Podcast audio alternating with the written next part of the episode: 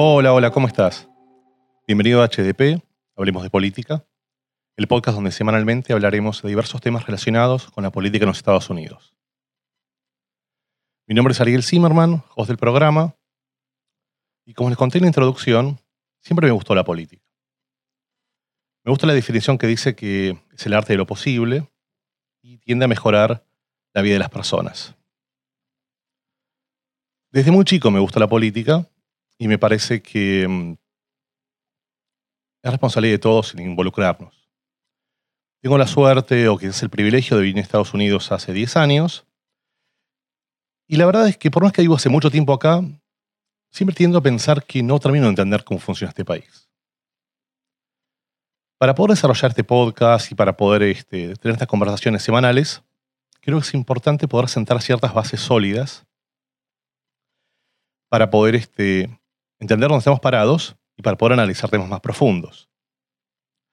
Para esto la idea es poder este, mm, discutir ciertos principios que, formaron este país. Digamos que Estados Unidos se dice que es la democracia más antigua y es de las pocas democracias en el mundo que nunca fue interrumpidas.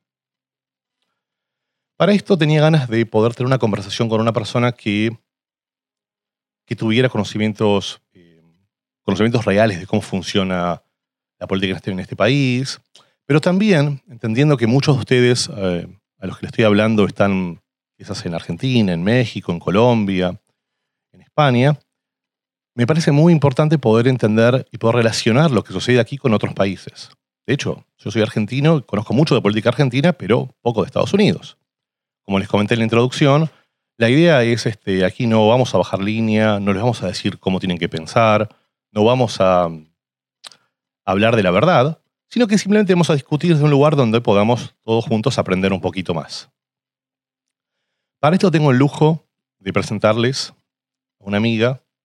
Ella es Nancy Clift, profesional de marketing con muchos años de experiencia. Está terminando su MBA en negocios internacionales. Pero sobre todo, creo que es una Glover Trotter. Es una mujer que ha vivido en muchos, diversos, en muchos lugares del mundo, que ha recorrido mucho, pero sobre todo eh, Vivió unos años en México, otros en España, por supuesto es de Argentina, y ahora vive en los Estados Unidos. Y creo que la visión de Nancy es una visión este, terrenal, es una visión real, es una perspectiva de. Una perspectiva de una persona que ha vivido en muchos lugares y que eh, ha sabido entender cómo funcionan las diversas sociedades. La idea un poco de este programa es poder discutir un poquito de política y entender cómo funciona el gobierno de los Estados Unidos. Bienvenida, Nan. Gracias, Ari, por tenerme. La verdad que es un placer poder tener este tipo de charla con vos, eh, un poco más formal de lo que eh, normalmente tenemos, pero bueno, em, como bien dijiste, tratar de explicar un poco eh, las diferencias o las cosas comunes que tienen los distintos sistemas políticos y electorales de, de los países en donde he tenido la suerte de vivir y de también votar. Así que, bueno, acá estoy. Excelente. Bueno, si quieres empecemos eh, en las bases, digamos. ¿Cómo, ¿Cómo está organizado el sistema de gobierno en este país, comparándolo, por ejemplo, con España o con Argentina? Ok. Entonces, Estados Unidos es una república federal constitucional. Eh, ¿Qué significa eso? Significa que está dividida en estados que están reguladas por una eh, constitución. constitución.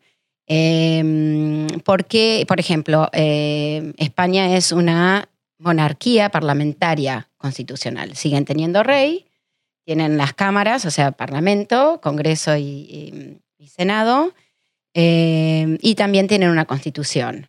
Y Argentina es una república presidencial. O sea que vemos que se le da eh, distinto énfasis al Ejecutivo y a los estados o las provincias. Em, ¿Por qué Estados Unidos decide que la figura federal es más importante? Porque eh, ellos consideraban al monarca el Ejecutivo. Y entonces, como se, está, se eh, se separaron del rey de Inglaterra, lo que querían asegurarse es que nunca más iban a tener un tirano o un monarca que les iba a decir qué tenían que hacer. Entonces, la constitución y el sistema americano pone mucho énfasis en darle poder a los distintos estados en autorregularse, porque venían de eso, ¿no? Eh, en Argentina no tuvimos tanto esa revolución, o sea, si bien cortamos lazos con España, no es que odiábamos al rey español, sino que para nosotros en Buenos Aires, que éramos el último punto dentro del virreinato del Río de la Plata, las, em, las mercaderías y todo venía por Lima, no venían barcos directamente de España a Argentina. Entonces siempre nos quedaba lo último, lo peor y hacíamos mucho, eh, mucho comercio ilegal con Inglaterra. Entonces no odiábamos al rey, sino que odiábamos el sistema que habían impuesto y le habían puesto a Buenos Aires y Argentina eh, como ser el último punto dentro del virreinato. Por eso es que las provincias del norte de Argentina, como Salta y Tucumán, tenían grandes poblaciones y eran mucho más ricas que Buenos Aires. Buenos Aires era constantemente atacada por los indios, tuvimos que refundarla como siete veces. Eh, entonces, bueno, es un poco. Y España, bueno, España decidió, eh, el problema con España fue Franco. Eh, cuando Franco muere, eh, menos mal que muere, porque si no hubiesen seguido con, con, con, el autoritarismo dentro de España, al morir Franco, el rey queda como el único que puede, que negoció la transición de, del autoritarismo a la democracia. Entonces, por eso es que mantuvieron y mantienen la monarquía y les vino bien a los españoles mantener eh, la monarquía en, la transición de vuelta a la democracia. ¿no? Contame una cosa. Em, pensando en Argentina, en México, por lo general, digamos, si bien son países muy grandes, la realidad es que hay un dicho que se dice que Dios está en todos lados, pero opera en Buenos Aires. Eso podría funcionar exactamente igual para México. Es un país enorme, hermoso, pero casi todo sucede en el Distrito Federal. Sin embargo, Estados Unidos es un país realmente más federal. Es decir, realmente, digamos, hay diversos lugares, hay diversos estados donde suceden cosas. ¿Vos crees que esto está, basado en la, en la fundación de Estados Unidos como país o por qué crees que sucede? Sí. El hecho de que, por ejemplo, tu vida en un estado republicano, eh, donde, donde el, Porque, a ver, expliquemos esto. Estados Unidos tiene el Congreso, ¿no? La Casa de Representantes, tiene el Senado, tiene el Poder Ejecutivo, que es el presidente, ¿no? Y su gabinete. Y los estados, a su vez, también tienen sus legislaturas. Tienen un Senado, tienen una Casa de Representantes, o sea, dentro de los estados.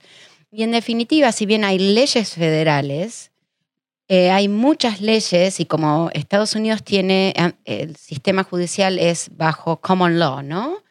Eh, no es un, un, Senado que baja y dice, cada vez que vos estaciones el auto, esto es lo que tiene que pasar. Y estas son las leyes que regulan el estacionamiento de autos.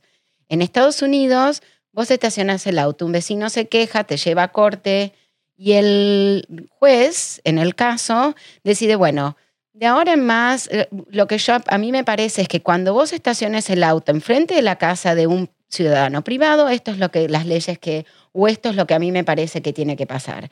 Y vos después, cada vez que quieran estacionar el auto enfrente de la casa de alguien, podés usar ese precedente como que es la ley eh, activa. Entonces, ¿cómo lo es diferente en que, si bien la constitución es el es the law of the land, ¿no? Es la que regula todas las leyes debajo, o sea, ninguna, ninguna ley que usemos en el día a día puede estar en contra de una ley constitucional.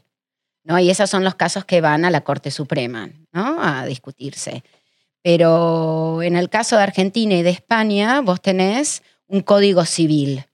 ¿Qué quiere decir? Todo está incluido dentro de ese código. Exactamente, la ley número 900.901 habla específicamente de cómo estacionar el auto frente a la casa de una persona privada. Entonces, está, es em, más inflexible el sistema de código civil que el de common law. El common law es eh, que las leyes y las interpretaciones van cambiando a medida que la población va creciendo y van teniendo cosas diferentes. Em, pero sí, tenés razón. En México, si bien también se llama eh, Estados Unidos de México, o mexicanos, Estados Unidos mexicanos, em, eh, los estados em, dependen mucho del Ejecutivo.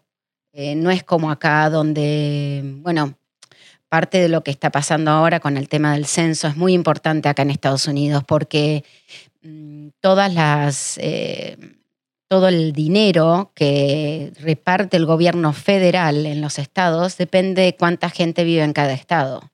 Entonces es muy importante que aunque no puedas votar, aunque seas ilegal, aunque, no sé, te esté buscando tu exmujer, contestes el, las preguntas del censo y te cuenten, te cuenten a vos y a tus hijos, porque todo ese dinero federal se divide en base a los números del censo y es cada 10 años. O sea, que si no te contaron ahora, durante 10 años no va a haber dinero que vaya a tu comunidad, a tu colegio, a las cortes, a, todos los programas federales dependen de los números del censo. Vos sabés que mm, una de las cosas que pasa en nuestros países, eh, en Argentina, en México y creo que en España también, es que siempre se habla en política, se relaciona la política global del país y siempre se habla de la, son, son países muy presidencialistas, donde claramente viene todo de arriba hacia abajo y por eso es que la elección a presidente es tan importante.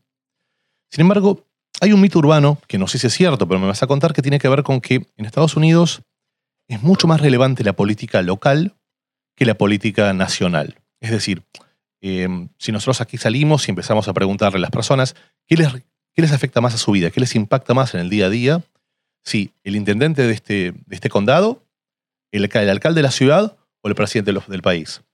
¿Esto lo ves cierto? Digamos, olvide, ponete, digamos, pensemos un poquito hacia ocho años atrás. Digamos, entiendo que hoy en este momento en este país la situación es diferente.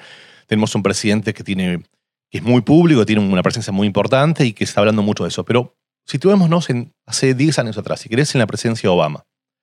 ¿Vos crees que era más relevante la política local que la nacional?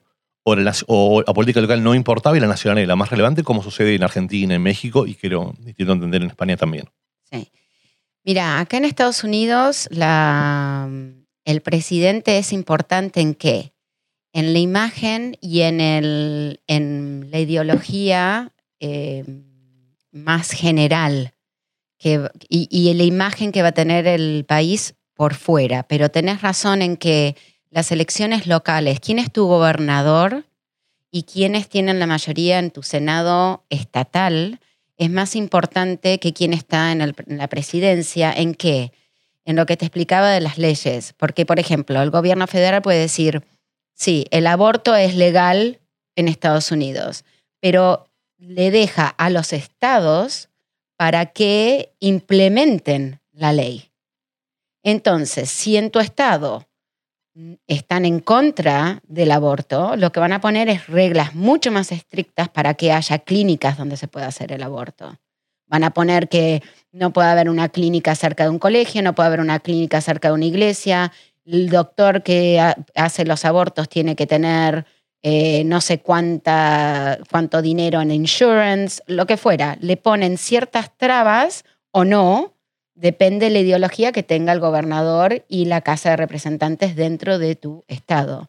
Entonces, si bien la ley es que, por ejemplo, eh, se pasó, ¿no? La Corte Suprema dijo que eh, el, el casamiento entre gays es legal, vos ves que hay muchos estados en donde no lo consideran así, que se pueden casar en una sola corte y dos horas por semana eh, pueden oficiar. Y hay gente que se ha negado a oficiar em, em, casamientos gays eh, en la base de que va en contra de su religión. ¿no? Sin embargo, están representando al Estado y son un, worker del Estado y no tendrían por qué estar em, poniendo sus cosas personales. Em, pero bueno, sí, es verdad que mm, por eso era tan importante cuando elegimos acá en, Florida, ¿no? Quién iba a ser nuestro senador y quién iba a ser nuestro gobernador, em, porque ellos implementan las leyes federales. Excelente. Estoy pensando que en, bueno, a ver, yo tengo 40 años, en Argentina, donde cuando yo era adolescente y empezaba la adultez, siempre se hablaba, se hablaba del famoso de, mm, en la época donde Argentina estaba en un problema muy complicado y se hablaba del, de, que se vayan todos, una renovación política. En general, la clase política tenía una imagen muy negativa. La política se asociaba a la corrupción, se asociaba a todas cuestiones negativas. Creo que en España es parecido, de hecho, en España es más fuerte. Sin embargo, Estados Unidos, de vuelta, hablemos quizás hace fuera de la administración Trump, que es un poco más este, controvertida, pero tradicionalmente la política en Estados Unidos, o lo que sería la clase política, tiene, tenía un prestigio, suele tener prestigio en este país. ¿Qué crees que está sucediendo que eso está cambiando? Bueno, yo creo que a partir del social media, ¿no? De la revolución esta de que tenemos la información accesible, de, o sea, y, todo lo que hiciste durante tu vida, en menos de dos segundos lo tenés la respuesta en tu teléfono. Em, creo que esto de la casta política, ¿no? Si bien dentro del mundo eh, ser un político americano era que eras un tipo honesto, porque siempre lo que pasaba es que donde te pescaban en alguna, eh, tu partido y, todo el mundo te hacía renunciar y nunca más en tu vida tenías un cargo público, ¿no? En eso Estados Unidos era muy, eh, muy estricto, ¿no? En mantener ese concepto de que, bueno, eran una casta pura.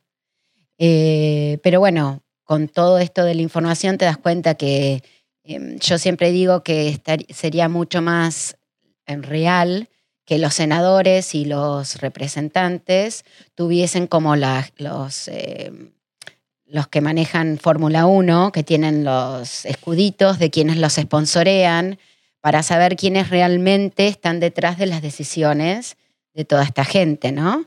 Entonces, y sería mucho más eh, transparente, creo yo, em, saber, bueno, em, que fulano de tal no va a votar tal ley porque, claro, el que le paga la campaña es, eh, ¿no? Eh, ExxonMobil nunca va a votar para que pongan más em, chargers para... Claro, ¿entendés? Entonces es como que, bueno, eso creo que es la revolución que está viendo ahora, donde vos ves que a partir del, 2010, cuando se decide Citizens United en la Corte Suprema, donde se le permite a las corporaciones y en realidad a los, union, a los labor unions, ¿no? Las, eh, se decide que ellos pueden em, donar cantidad ilimitada hacia poder em, elegir o no o derrotar a cualquier em, político. Pero la, única cosa era que no podían estar relacionadas con, el, con los partidos políticos. Entonces vos ves en estos ads, ¿no? En contra, ponele de, de Gillum, era el PAC for, for Americans for Union, y no es del Partido Republicano, pero es gente que estaba en contra de los demócratas, que puede invertir billones de dólares sin tener que em, poner quién lo está mandando, quién es o lo que fuera. Entonces, cuando vos sos un candidato político, cada donación que te dan tenés que poner quién te la donó y tienen un máximo que vos podés recoger. En el caso de individuos. Eh, claro, individualmente. Pero este, este ruling en el 2010 eh, liberó eh, que la plata entrara dentro de la política americana eh, de una manera totalmente descontrolada. ¿no? Entonces, déjame ver si, te estoy siguiendo. Vos estás contando que si sos un individuo, em, vos podés hacer una donación, tienes un máximo para donar a un, a un, candidato, y esta información tiene que ser 100% disclosure, tenés que decir quiénes son y tenés que decir cuántos son. Pero por otro lado, si sos una compañía, vos, no, no, no, hay límite de inversión. Es decir, que eh, yo podría decir que en el presupuesto de una compañía determinada eh, sería completamente legítimo el determinar un, presupuesto para donaciones a un partido. Lo cual, evidentemente, tiene un objetivo. Porque al final, digamos, si yo te dono X cantidad de dinero, estoy esperando algo a cambio, ¿no? Exacto. Entonces ahí es donde creo que parte de este descreimiento y, estar en contra de la, de la de los políticos de siempre es, bueno, eh, un poco la reacción de que si tenés dinero puedes comprar la elección que quieras, ¿no? No solamente la elección que quieras, también se puede poner dinero a hacer la redistribución de distritos. Porque bueno, lo que estábamos hablando un poco de lo del censo, porque es tan importante que todo el mundo esté contado, es que los representantes eh, de la Cámara del Congreso, la baja, ¿no? No el Senado, son elegidos según población. Y vos tenés, y, los, y no es que Florida, porque tiene 3 millones, van X cantidad de representantes. Los, están designados geográficamente los distritos de cada uno de los representantes que va a ir por Florida.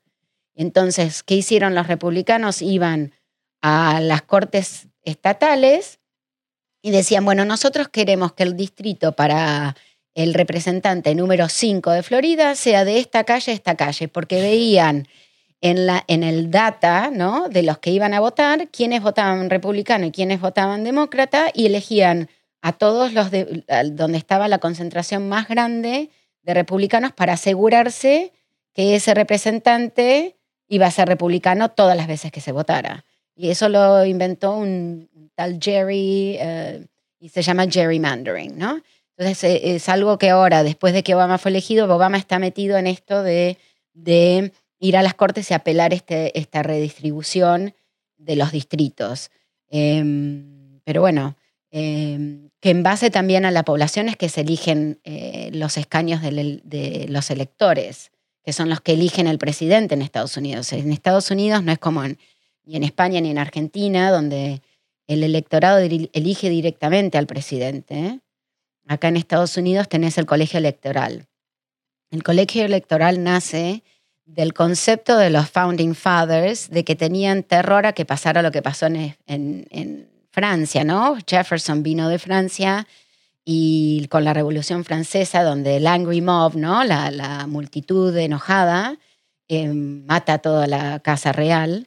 Y entonces querían, bueno, que, nadie pudiera em, confundir al electorado o ponerlo todos en contra y que se, se generara una revolución francesa acá en Estados Unidos. Entonces para generar un buffer, ¿no? Un espacio in between. Em, entonces, lo que vos haces cuando votás para la elección presidencial es elegir electores que van de tu estado al eh, el congreso, el congreso electoral, ¿no? Que después a las, eh, en, ese, en el primer miércoles de diciembre Em, y ellos son los que eligen al presidente y al vicepresidente. Entonces, em, ¿qué pasó? Los primeros, eh, los Founding Fathers pensaron que, bueno, que nunca nadie va a ganar la cantidad de, electores suficientes para elegir. ¿no? Necesitas 270 electores. Y como no había el sistema de partido todavía, pensaron que nunca nadie va a ganar los 270 para elegir automáticamente y que ellos eventualmente en el Congreso iban a ser los que iban a decidir quién iba a ser presidente y vicepresidente. Pero eso nunca pasó en la historia de Estados Unidos. Entonces, bueno, por eso es que... A ver, te interrumpo un segundo para, para entender un poco. Entonces, la, diferencia que hay entre España, Argentina, casi todos los países de Latinoamérica, Estados Unidos, es que eh, en España, en Argentina, existe el voto directo. Es decir, la persona que sale, digamos, el, candidato que recibe la mayor cantidad de votos es quien termina siendo presidente. Hay algunas salvedades, existe en el caso de Argentina el tema de necesitas tener una mayoría determinada, arriba del 45%, pero fuera, fuera de, las las especificaciones de cada país, conceptualmente quien recibe más votos es quien es presidente. O sea, el presidente refleja el voto popular. Sin embargo, por lo que estás diciendo aquí en Estados Unidos, el voto popular no necesariamente refleja al presidente, sino el presidente eh, recibe, o es, electo en función de la mayor cantidad de electores que tuvo. Exacto. Y según también entiendo, em, los electores se definen por algo que se llama winner takes all, ¿no? Sí, hay, bueno, casi todos los estados, em, como eso no se previó, ¿no? Los Founding Fathers nunca pensaron que que iba a ser la puja entre ¿no? dos partidos. Entonces, em, el, tema de los estados es, hay algunos estados donde eh, se está votando ahora, por eso es importante las, los votos eh, estatales y que ganes las dos cámaras, porque entonces puedes pasar estas reglas en donde que sea proporcional a, los votos que sacó cada... O sea, que si hay 29, por ejemplo, Florida tiene 29 votos electorales en esta última elección no, no perdieron los demócratas, por tanto, pero sin embargo, porque ganaron los republicanos, se llevaron los 29 votos. ¿Ok? Entonces, lo que hay, por ejemplo, en Vermont, en distintos estados, es que, eh, bueno, los republicanos ganaron 47%, los demócratas ganaron 45%, uno se lleva eh, tres electores, el otro se lleva 11 y los independientes se, se llevan dos. O sea, Em, hacerlo proporcional al voto, al voto popular. Porque, bueno, todos sabemos que Hillary ganó por 3 millones el voto popular y sin embargo perdió las elecciones. Bueno, cuando sucede, exacto, cuando sucedió esto, la percepción de vuelta de quienes venimos de otro país es, esto es injusto. Porque al final, digamos, si vos recibís más votos, debieras tenerlo. Pero conceptualmente, em, creo que la idea, como explicabas recién, era que la idea era, que si vos tenés estados, por ejemplo los estados este, de las costas, que son los estados más poblados, donde mayor población hay, sino siempre, siempre se elegirían eh, candidatos que, salieran de ahí. Pero lo que me viene a la mente es los electores que, digamos, digamos que en la Florida salen 29 electores. Esas 29 personas, ¿están obligadas a votar por el partido que, por, el partido que fueron, fueron electos o tienen la capacidad de poder cambiar su voto? Supuestamente podrían cambiar su voto, pero no ha pasado nunca en la historia de Estados Unidos. Que no votaran o por conciencia eh, no votaran con el partido que los lleva. Porque al ganar vos, los 29 son del Partido Republicano. O sea, dentro de los partidos tenés quiénes van a ser los electores. Eh, y van los de tu partido. No, van, no hay demócratas que vayan de esos 29. No es que eligen mitad y mitad y después tienen que votar con quién ganó. Cada partido que gana en el Estado manda a sus electores a este Congreso Electoral que pasa en el primer miércoles de diciembre. Que, a ver, otra vez, vamos al tema de lo que era contar la gente que estaba en cada estado. ¿Cómo se decide cuántos electores van por cada estado y es en base a la población. Pero es todavía más triste la historia esta, porque ¿qué pasaba? Eh, el principio de, la, de este sistema federal de Estados Unidos estaba que, bueno, había estados donde vivían muchos esclavos, como Virginia. Tenían como 200.000 esclavos en Virginia, porque con el tema del tabaco, ¿no? Virginia tenía muchísimos esclavos. Entonces, ¿qué consiguieron? Madison, que era de, Virginia, consiguió que si bien eh, los, afroamericanos no podían votar y, como eran esclavos no eran considerados personas, Madison consiguió que se consideraran tres quintos personas. Y por eso, sí, sí, sí, y por eso consiguieron que de los primeros 36 eh, presidentes de Estados Unidos, 32 eran virginianos que eran dueños de esclavos. ¿Ok? O sea que em, em, fíjense lo importante y por favor acuérdense, contesten el censo. Aunque sean ilegales, aunque sean, no puedan votar nunca en su vida porque no nacieron acá o no van a tener eh, posibilidad de tener papeles, hagan contarse, porque el censo y la constitución dice que es el censo es contar todos los que viven en Estados Unidos, legales o ilegales. Y bueno, una gran batalla que tuvieron los demócratas era porque los republicanos querían agregar la pregunta si era ciudadano o no en el censo. Y por suerte se consiguió que eso no estuviera. ¿Ok? Así que por favor, eh, vemos cómo está todo ligado a cuánta gente hay por distrito, cuánta gente hay por estado, no importa el estado legal que tengas dentro de los Estados Unidos. Y así no votes, ese dinero se divide en tu estado. Hay estados que son muy pobres, ¿por qué? Porque está lleno quizás de gente ilegal que le tiene terror a contestar el censo. Contesten el censo. Entonces, habíamos hablado que la Florida tiene 29 representantes. Esto quiere decir que eventualmente, si luego, luego del censo se descubre que la Florida tiene más habitantes o menos habitantes que hace 10 años, ese número eventualmente podría cambiar. Por ahora no, están tratando de que sí, porque claro, cuando empezó este sistema federal, eh, iban aumentando la cantidad de electores a medida que, y de representantes en la Cámara Baja, a medida que iba creciendo la población. Era uno en cada 30.000, hasta que se decidió em, en 1911 que los electores iban a ser 538, el máximo, y 435 en la Cámara de Representantes, porque bueno, hubo que darle un, límite. Em, pero bueno, em, ya te digo, em, hay que, hay que, es muy importante esto de la representación, aunque no votes y aunque no estés dentro del sistema eh, político o que no puedas votar, es importante que entiendan qué cosas son las que se juegan, ¿no? Y qué cosas eh, son importantes. Y aparte, uno, yo no voto acá en Estados Unidos, pero sin embargo mis hijos sí. Y mm, para mí es tan importante, ¿no? Poder eh, ser representados eh, y tener representación en cualquier país que, donde estés viviendo, ¿no? No, claramente. Además, este, la realidad es que la precisión en los censos ayuda no solamente a una distribución económica, pero también a una distribución social la capacidad de los estados de poder ayudar un poquito más a las personas, entender qué están pasando, dónde están viviendo, cómo distribuir eventualmente escuelas, cómo distribuir universidades, cómo distribuir em, digamos, los recursos en general que tienen los estados o que tiene el país hacia cada uno de esos estados. Esa es la, famosa coparticipación, que es la capacidad justamente de poder, este, como hablamos al principio, de cómo hacemos, cómo utilizamos la política como herramienta para cambiar y para mejorar la vida de las personas. Sí, totalmente de acuerdo. Excelente, buenísimo, Nancy. La verdad te agradezco mucho, creo que ha sido súper clara. Eh, y bueno, no va a ser la última que vas a venir acá, seguramente.